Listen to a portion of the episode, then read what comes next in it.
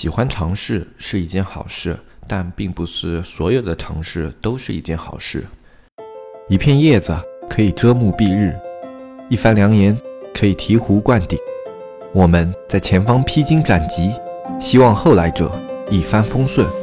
共享商业智慧，共享创业成功。欢迎收听本期纸木淘宝内训。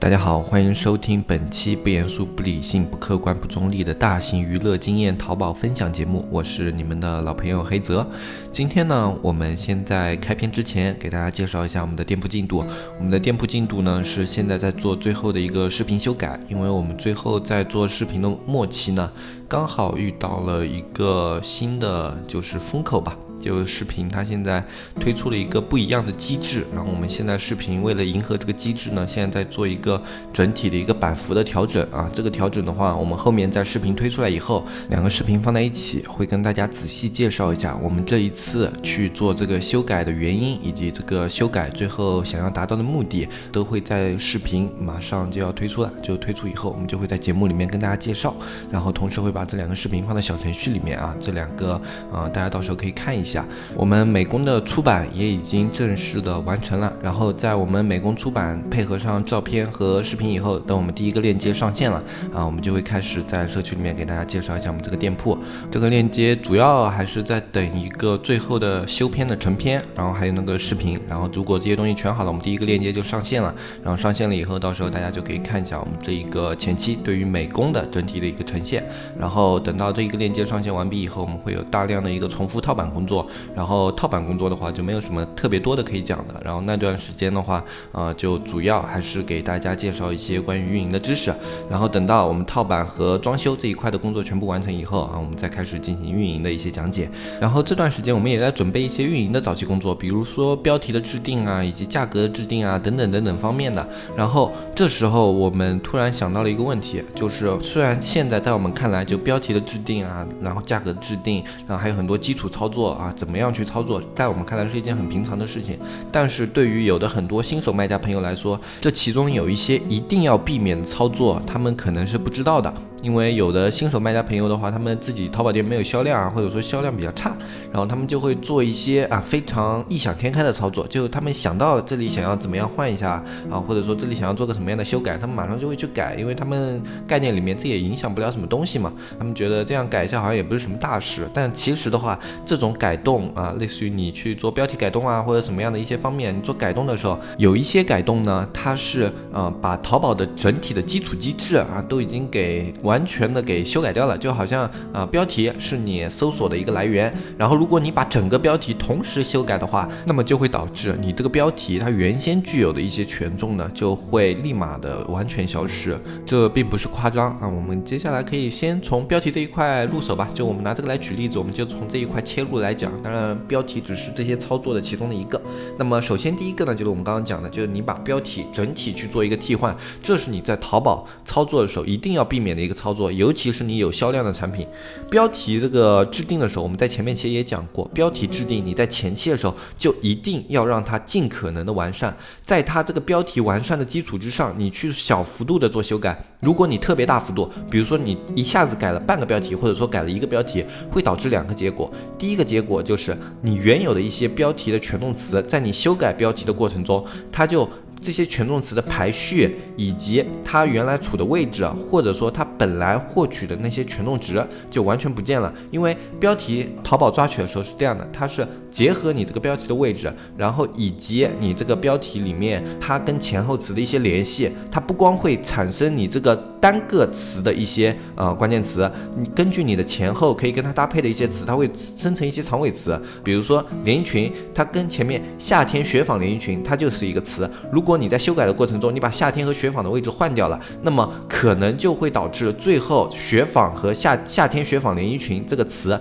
它最后就消失了，这个词的权重就完全消。消失了啊。还有一种可能，就比如说你二零一八新款啊，什么连衣裙啊，然后你把二零一八这个词给去掉了，那么原本你二零一八新款这个词有一定的入店量和一定的流量，那你去掉二零一八以后，就导致这一个词完全没有流量。然后在这一个词没有流量以后呢，你连衣裙这个词的它的表现其实也是下降的，因为长尾词会适当的影响你呃核心词或者说主要词的表现。那么在你长尾词的表现来源下降了以后，你的核心词长期表现较差，那么接下来你的核心词那些些权重也会很快的消失。这就是我们在之前说标题的时候，我们就说为什么你在前期一定要把标题取得尽可能完善啊？因为你前期如果标题足够完善，它的入店流量词啊的什么的表现都非常稳定的话，那么其实你后期是不太需要在标题上去做一些修改啊，或者说做一些整改的工作的。就算有，也可能只是一两个表现特别不好的词，你去给它做一个替换。你用同样的一个词去做替换的时候，其实它能产生的影响是比较小的。但是改动幅度大就不一样了。改动幅度大的话，它能够涉及到的词可能是两三个长尾词，一个主要词，或者说五六个长尾词，甚至你改整个标题的话，你就是原来所有的关键词全都全都没有。所以说，在改标题这方面的时候，一定不要想当然。改标题的话，它其实还是一个比较细致的活，在你运营基础知识不是很扎实之前，我们不建议你去随便的修改标题。嗯，在你做淘宝之前，我们也建议。不管你的基础怎么样，如果你对标题这一块东西不理解，你就一定要先学习一下标题怎么样去制定，因为标题很大程度就决定了你这个产品的上限，它最后能获取到多少流量，其实很大程度上都是标题来决定的。当你对基础的标题知识有了概念以后，你之后再去做 SEO 优化以及去做一些标题的修改，也会相应的非常的得心应手啊。所以有时候基础知识的学习还是比较重要的。像标题这一块的话，就是一个必修课吧，就类似于我们语文、数学这样的一个。必修课啊，如果这一块都没有学好的话，你再去做淘宝，有可能就会犯下之前这种严重的失误。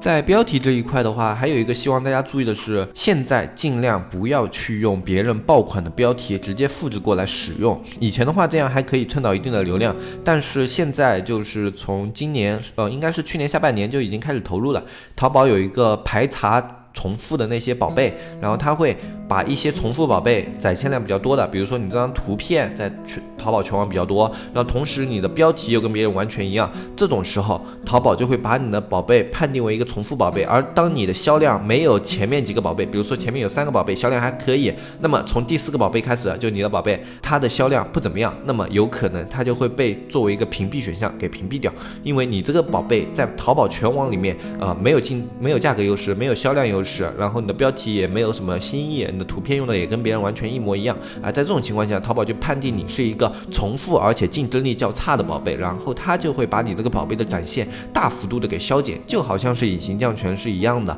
啊，它只是觉得你这个宝贝不适应它的这个平台，所以你这个宝贝再怎么去推都有可能啊拿不到很好的销量啊，除非你就给它推到了一定的体量，让这个宝贝呈现出一个比较优质的数据，这个时候你的宝贝才会开始。有展现啊，这种时候就你用了别人的标题，然后用了跟别人一模一样的图片，就会导致你前期的推广难度特别特别的大啊。这一点也希望大家能够注意一下吧，或者你看一下自己的宝贝有没有过这样的情况。如果有这样的情况的话呢，啊，你也可以自己稍微做一下调整。这种时候你去改标题的话还是比较有用的啊，尽量不要跟别人的标题完全一样啊，因为如果跟别人标题完全一样的话，有时候你反而是在给别人做嫁衣。另外一个操作是。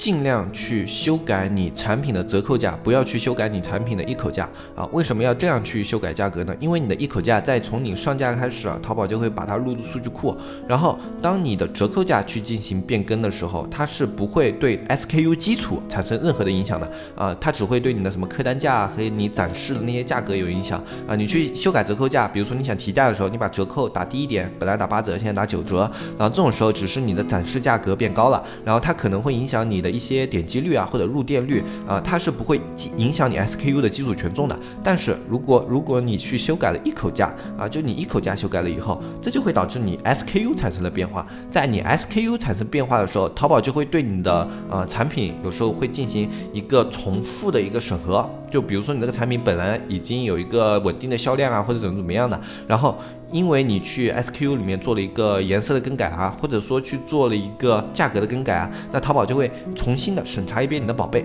啊，他会看一下你那个宝贝是不是做了什么非法的改动啊，或者什么样的，然后他他顺便还会查一下你的详情页啊，这种时候就会导致有的时候可能你在售卖的时候，你的详情页里面有一些违规的点，或者说你的产品里面有一些嗯不太符合淘宝需求的点，他第一次排查时候没有查出来，然后你去做了一个一口价的修改，那他第二次这样子。做一个排查过程的时候，他就可能找到了你这个点以后啊，他就会认定你这个产品违规了啊。这就是为什么有很多卖家朋友他们都说啊，自己的宝贝以前一直没问题，但是最近啊，好像做了一个什么什么修改以后啊，马上被判淘宝判定了一个违规啊，或者怎么怎么样的啊，或者说里边图片有一些用词，他说你极限词违反广告法啊怎么怎么样的啊，他说为什么会出现这样的情况啊？这就是因为你在做了 SKU 啊，或者说淘宝整。宝贝整体的一个属性修改了以后，它就会触发这个淘宝的一个审核机制啊。触发审核机制以后，你原来有一些违规的点，淘宝可能在这一次审核的时候就给你审出来了。而且 SKU 改动这一方面本身就是我们在做一些产品修改的时候一定要避免的，你不能大幅度的去改动 SKU 里面的一些属性，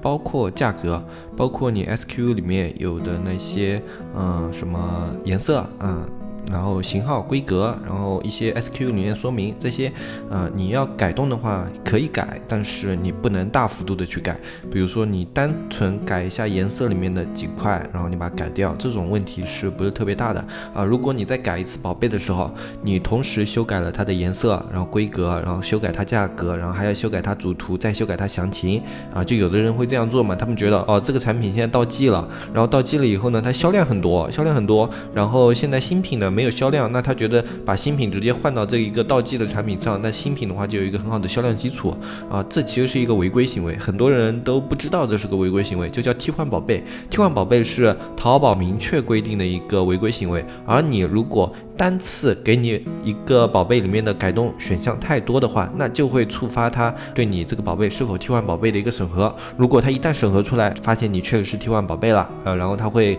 直接就扣你的分，然后同时还会你这个产品的权重全都消失。就原本大家想的是很好的，就想要把这一个产品的权重给挪到下一个产品的权重，但是淘宝也不是傻子，淘宝它会觉得你一个产品和一个产品都是单独的啊，你这个产品的权重是不可以跟你下一个产品的权重相等的啊，因为每个产品。都不一样嘛，啊，这种还为了避免另外一种玩法，就是以前有一些人就走漏洞嘛，就用那种低价的产品先去冲量，然后冲完量以后，把这些低价产品直接替换成一个高价的产品，然后看上去这个高价的产品，呃，销量就好像很高，然后各种数据都还好，然后也会有一定的权重，就用这种玩法，然后后来淘宝就明确针对这种玩法就出了这么一个规则，就禁止替换宝贝啊。那么现在如果你去触发了替换宝贝以后，不光你的产品权重会消失，你有时候还要面面临店铺扣分啊，而且有时候如果你替换的情节比较严重的话，一次扣分的幅度还是比较大的啊。这种行为呢是大家一定要避免的，因为你能想到的东西，淘宝在这么多年的一个发展过程中，基本上它都已经想到了。你能够去钻漏洞的一些东西，永远是一些比较新的东西，类似于像现在新出来的一些视频啊什么的，你可能会找到一些漏洞。但是像以前这种已经发展的比较完善的一些机制的话，啊，你不要去里面找漏洞，你不要觉得哦这样操作好像还怎么样呢？如果你想。这样操作，你先去看一下这方面的淘宝规则，你这样的想法是不是违规的啊？大部分来说，你这种想法基本上都是违规的啊，因为淘宝的话，它在这么一个发展过程中碰到过很多那些去找漏洞啊，然后去找你们规则里面一些破绽的那些人啊，这些也有很多店铺是专门去研究这种的，所以说呢，这种东西不可能就是留到你再去发现他们里面还存在的一些什么样的规则漏洞，怎么样的一些规则机制，而且找漏洞相对来说难度也高。高了很多，像以前的话，可能一些规则上漏洞就可以利用起来。像现在的话，基本上都是去研究他们系统啊，或者说程序上的一些破绽啊，一些可以利用的地方，然后用这样的一些破绽和可以利用的地方去形成一些黑科技的玩法，也是现在大部分黑科技诞生的一个过程。嗯，还有一个点，其实我们之前在讲的时候已经讲过了，但是这里的话再给大家重新说一遍，就关于开多店这方面。开多店这方面的话，我们之前讲过，你一定要用不同的网线，因为你用了一样的网。网线以后，会被判定为重复开店。判定为重复开店以后呢，它就会把你低销量的店铺全部关闭，仅留下你销量最高的那一个店铺。这个判定而且是很难申诉的，因为一旦他判定你重复开店以后，啊，不管你提交什么数据啊，什么什么的，那么淘宝那边都会，呃，官方他都会给你一个回复，就是说这个我们是系统完全判定你这个就是重复开店啊，怎么怎么样的，这个东西是很难申诉的。我们以前也申诉过，这个是相对淘宝所有的违规里面相对来说最难申诉的一个之一了，非常的麻烦。所以大家如果想要开多店，模仿我们这种模式的话，你每家店的 IP 尽量独立啊，这个 IP 独立不光是就是你用一个分线器啊，或者说用个路由器分一下就可以了，因为这些呃分线器或者路由器，它们最后汇总的一个总 IP，它们是从一个 IP 段里面出来的，所以它们最后只是一些子 IP，这些子 IP 最后还是汇总到这个。总 IP 里面的它是没有用的啊！如果你要去开多店的话，最好用不同的网络供应商，比如说电信的一根、移动的一根，然后联通的一根。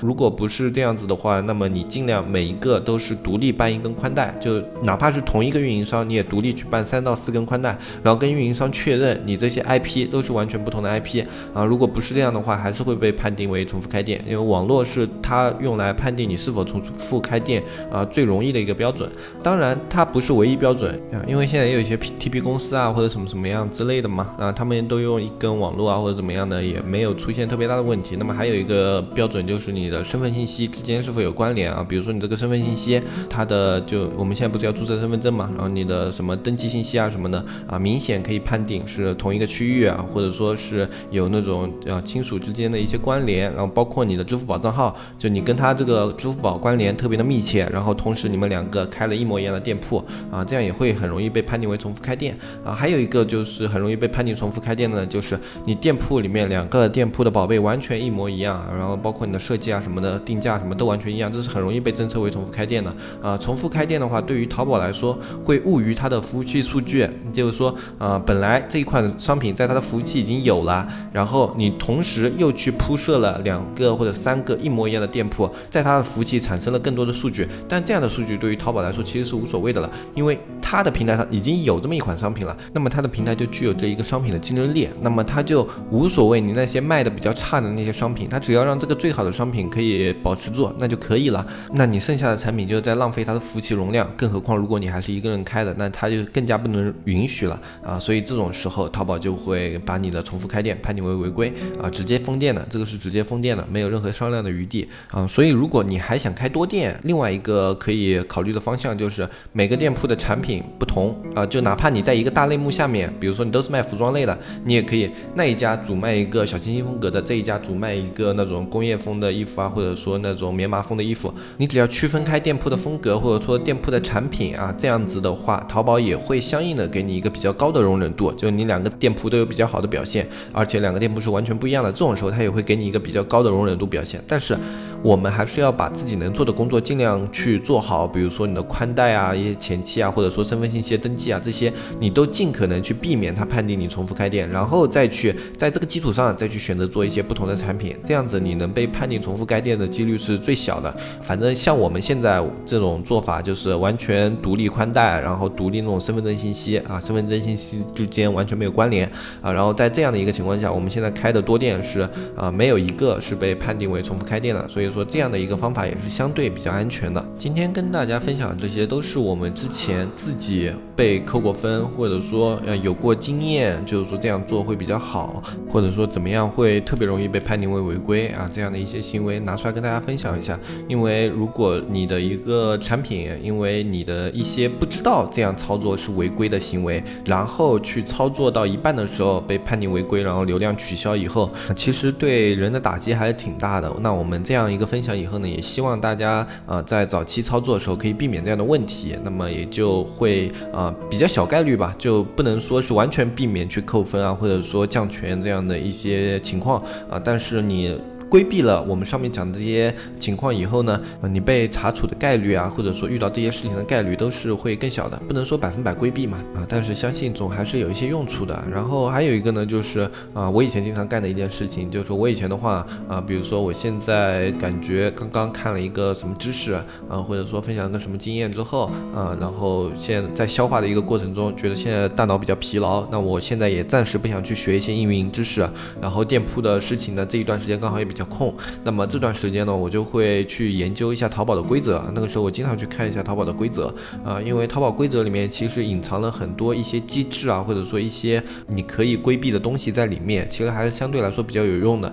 就有的时候就看到那一条规则的时候，就会想到哦，原来这一个操作是不能用的。就当时想着可能想要这样弄一下，然后看到那一条规则就会知道啊，那个想法是不行的。那么其实大家有空的时候，就在你特别闲，然后当大脑比较疲劳，然后也不想去啊做一一些运营的学习的时候，大家都有这样的时间嘛。那么你可以去看一看淘宝的规则啊，因为我觉得这样的话可能会比你去作为一个淘宝人，你去刷一些娱乐新闻啊，或者说去看一些啊视频搞笑一些东西啊，会更加的有用处。它不太花费你的精力，但是有时候你只要看到了，它可能会给你提供一定的注意啊。大家可以把我这个意见当做一个参考吧。然后今天这一期节目的话，跟大家分享的主要内容就说到这里了啊。下一期会开始正式跟大家聊一下一个视频的内容啊。视频是我们近期在开店早期准备的过程中，也是准备的非常长久的一个工作。然后下一期呢，我们也会把店铺的名字告诉大家啊，因为我们自己团队是有几家那种备用店啊，就是放在那里没有运营，然后准备开新店的时候拿过来直接用的这样的一些店铺，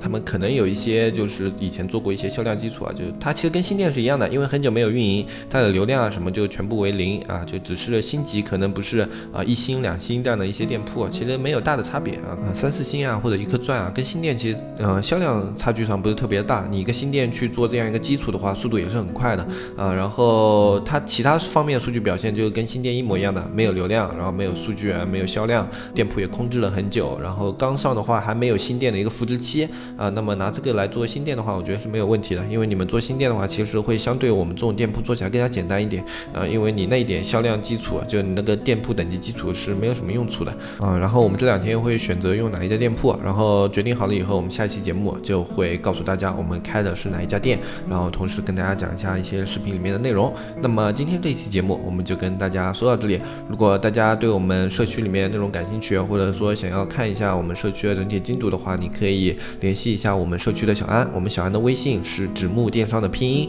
啊，你看下方详情也有这个微信的一个拼音在里面。添加小安以后呢，你就可以跟小安了解一下我们社区的一个服务啊，里面的一些内容啊，然后包括我们现在这个从零开店的一个过程，也会在社区做一个呈现。我们社区的费用呢，现在是二百九十八一年，你感兴趣的话都可以加入我们。那我是黑泽，我们下期再见，拜拜拜拜拜拜。